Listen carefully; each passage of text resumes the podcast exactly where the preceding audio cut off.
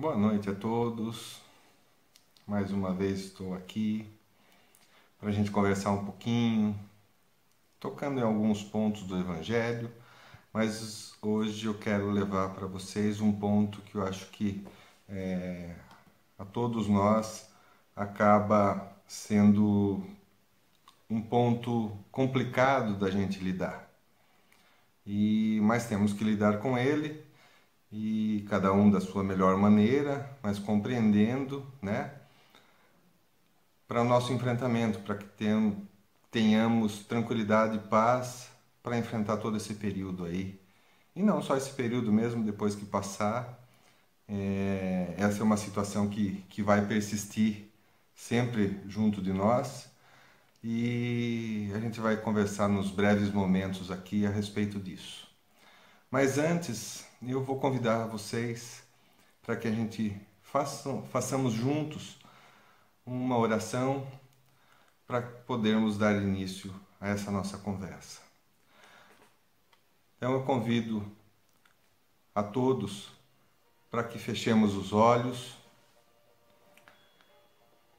elevemos nosso pensamento ao nosso Mestre Jesus, à Mãe Maria, pedindo a proteção, o discernimento, o acompanhamento nos nossos dias, nas nossas noites, nos nossos desafios que enfrentamos no percorrer dessa nossa jornada aqui no plano terrestre. Mas além de pedir essa ajuda, Peço que também elevemos o nosso pensamento às caravanas, para que elas possam recolher o necessário e levar até os locais aonde há uma pessoa necessitada.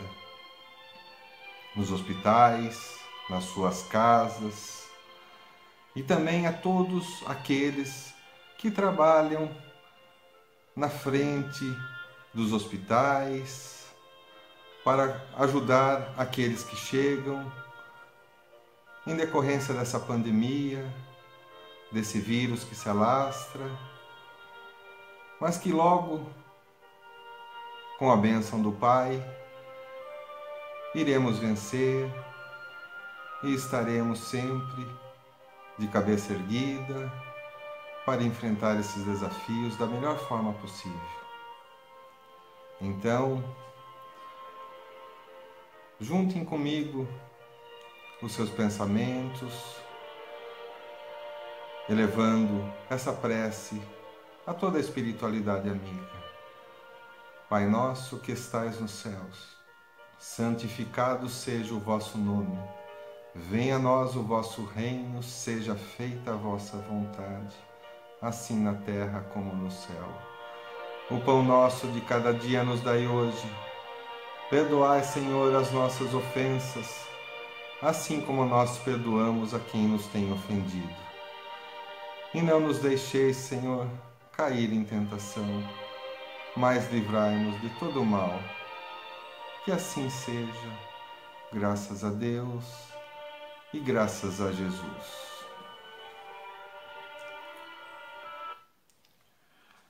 Então vamos falar um pouquinho dessa, desse sentimento que ele nos acompanha quase que diariamente, mas eu acho que nesse momento ele ele está um pouquinho mais aflorado com toda essa situação. Eu vou falar um pouquinho com vocês hoje sobre o medo e como que a gente deve lidar com essa situação. Porque toda essa situação existe uma maneira, existe um ensinamento para a gente é, continuar caminhando, né? Não podemos simplesmente parar, não podemos nos omitir. E é uma, um sentimento que todos nós temos. É um sentimento que ele está presente em todos os seres da natureza, seja nós racionais como nos irracionais também. O medo ele está presente sempre e ele é representado em sentimentos que se manifestam quando a gente tem uma angústia, né? quando a gente está perto de um perigo real e às vezes até imaginário esse perigo. né? Às vezes ele, ele pode ser real como imaginário e ele traz um pavor, ele traz susto, né? Ele aflora quando a gente tem perdas profundas, né? E entre outras outras inúmeras situações, ele ele chega para nós e, e sempre está presente conosco. Mas como eu disse, ele é um sentimento natural, tá? E ele por si só, o medo, né? Quando a gente fala de medo, a gente fica com medo, mas ele é, umas, é um sentimento normal, tá? É um sentimento que ele faz parte é, de uma de uma autopreservação nossa. Por que autopreservação, né? O medo, esse falar de medo é uma autopreservação. Porque sem o medo, você se arrisca a fazer qualquer coisa, tá? Você sem o medo, você não tem os cuidados básicos. Sem o medo, você não presta atenção em algumas situações que você vai fazer. Então, o medo, ele é um sentimento normal e necessário estar conosco, tá? E ele está dentro de várias profissões. Um policial, ele sai para proteger a população, mas ele tem medo de algumas situações para enfrentar um bandido e proteger alguém. O médico, ele sai da sua casa, deixa a sua família para ajudar um doente. Principalmente, vamos colocar hoje essa situação: ele sai da sua casa, ele deixa os seus familiares e vai no hospital combater, ajudar uma pessoa que tem esse vírus, que hoje é invisível, que ainda não tem a sua cura. Ele vai com medo. E esse medo traz para ele uma maneira de pensar, um receio, e ele se preserva. Então é a autopreservação dele. A gente tem que é, entender dessa forma o medo. Mas é, nesse momento que a gente está vivendo, esse medo ele se potencializa, né? Por quê? Porque nós estamos enfrentando uma situação invisível. Informações que vão e vêm aonde a gente não sabe a real verdade. Temos sim várias psicografias, nós que estudamos, que estamos sempre juntos da doutrina espírita, temos psicografias, temos é, informações, porém é, temos que entender que é, muitos não têm esse acesso e o medo com essas informações desencontradas desencadeia-se de uma forma tremenda, né? E é, o que, que acontece com isso? As pessoas ficam mais estressadas. A gente não sabe a reação de cada um, tá? Alguns se deixam ficar paralisados, não tem reação. Outros negam essa situação até o último confrontam essa situação com outras pessoas, né? Outros, é, com o medo, eles se frustram com notícias que aparecem né, no noticiário. Vai voltar a, a, o fluxo de pessoas? Não, não vai voltar o fluxo de pessoas. A quarentena continua, a quarentena não continua. Outros se frustram querendo saber quando a nossa vida volta ao normal, e aí é um ponto que eu, que eu paro um pouquinho para a gente refletir. Né? A nossa vida, né? o nosso dia a dia a partir de agora, ele, o normal não existe mais. O normal não existe mais. É, então nós temos que entender é, que o que acontecia anteriormente não vai acontecer mais nós vamos ter que ter atitudes, nós vamos ter que nos modificar para enfrentar daqui para frente. Só que por que, que é importante a gente compreender o medo e a gente conversar sobre o medo? Primeiro, para a gente se, é, se entender, para a gente se modificar, como a gente já conversou e tem conversado, outros que também tão, tenham conversado com vocês. É um momento que a gente tem que parar, pensar verificar algumas mudanças que temos que ter, algumas mudanças que a sociedade tem que ter, né? E entendendo esse medo, a gente se acalmando, a gente pode ajudar o próximo, ajudar o próximo a, a entender, a se compreender, a compreender esse medo, né? Então, o que, que acontece? É... Quando esse medo ele se instala, é, ele semeia pensamentos é, absurdos, catastróficos. Eu marquei aqui, até achei que ia errar esse nome. E esses pensamentos negativos, eles criam cada vez mais densidade. E quanto mais densidade, mais o medo se instala. O pânico vem, ele causa problemas psicossomáticos em nós. Quem, por alguma situação que passou, não vou nem colocar nessa situação atual, mas uma situação que passou e veio medo e não teve um problema psicossomático, não ficou sem dormir, perdeu a fome, não conseguia fazer nada, fica estático, fica é, parado, não tem reação nenhuma. Esse medo ele gera conflitos no seu ambiente de trabalho, dentro do seu seio familiar e principalmente agora, onde nós estamos reclusos com a nossa família. O nosso medo, dos nossos filhos, da nossa esposa, dos nossos pais.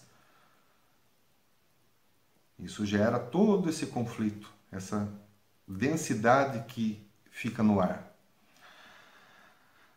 Daí existem algumas, algumas situações para a gente combater o medo, para a gente compreender o medo e tentar, não vou dizer afastá-lo, porque como a gente, como eu disse, o medo é natural e faz parte, é necessário a gente ter esse medo mas acalmar um pouquinho.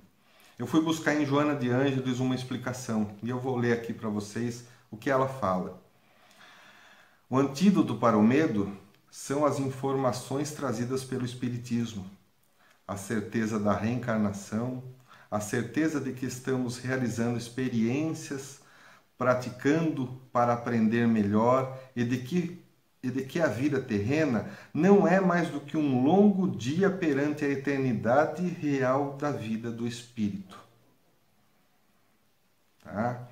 E ela completa aqui: temos um bom combate ao medo através da fé aliada à terapia oferecida pelo trabalho fraternal, o culto doméstico do Evangelho, o pensamento de otimismo, e o recolhimento na oração. Então aqui estão alguns remédios que a Joana de Ângeles nos traz, que podemos aplicar diariamente para que a gente possa compreender entender tudo isso e acalmar o nosso coração.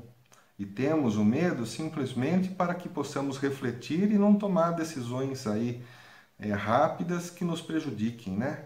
O medo retrai e você pode pensar e, e, tomar a melhor decisão. Isso é importante. Alto, né? É, como eu disse aqui, vamos voltar aqui para mim num, num... A autopreservação, como eu disse, você se autopreservar, o medo é necessário para isso. Então nós temos aqui o trabalho fraternal, o trabalho de ajuda ao próximo. Quantas é, situações nós temos aí para ajudar ao próximo, né? Hoje um rol está muito grande, muitas pessoas necessitadas. Agora, o que me chamou a atenção que a gente pode fazer para nós, para a nossa família, trazer para o nosso íntimo e de repente disseminar mais ainda do que já é passado, principalmente na nossa casa, é o culto do evangelho no lar para que possamos educar o nosso espírito nas verdades divinas e nos ensinar a agir e tomar atitudes éticas e cristãs. O Evangelho está cheio. O Evangelho no lar, a gente sempre explica de fazer uma vez por semana, colocar a sua água fluida e fazer a leitura. Mas eu falo para vocês, vamos fazer isso diariamente agora. Isso vai fazer um bem tremendo para nós. Você vai poder aprender mais, você vai poder compartilhar mais com outras pessoas, ajudando-as para que possam enfrentar o medo, né?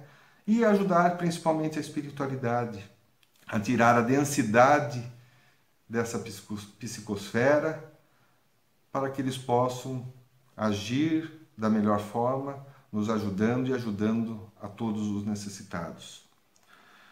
O Evangelho nos traz lições de otimismo, fator psicológico capaz de renovar nossos padrões de comportamento e pensamento, impedindo que o medo, a depressão e a angústia se instalem. Então, meus amigos, essa é a mensagem que eu deixo aqui para vocês, para que a gente possa é, trabalhar esse nosso sentimento, o medo. E você trabalhando o medo, você está estudando, você está é, aprendendo, você está mudando os seus pensamentos.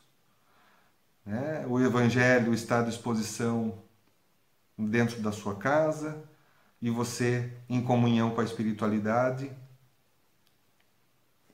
vai estar ajudando naquele quinhão que você pode a todos que passam por uma necessidade.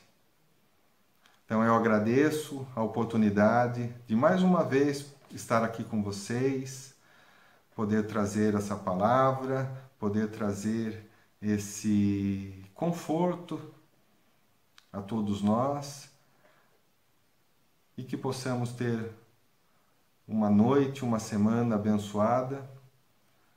E a minha gratidão aos mentores dessa casa por mais essa oportunidade e pela confiança depositada na minha pessoa. Um beijo no coração de vocês. Até uma próxima oportunidade.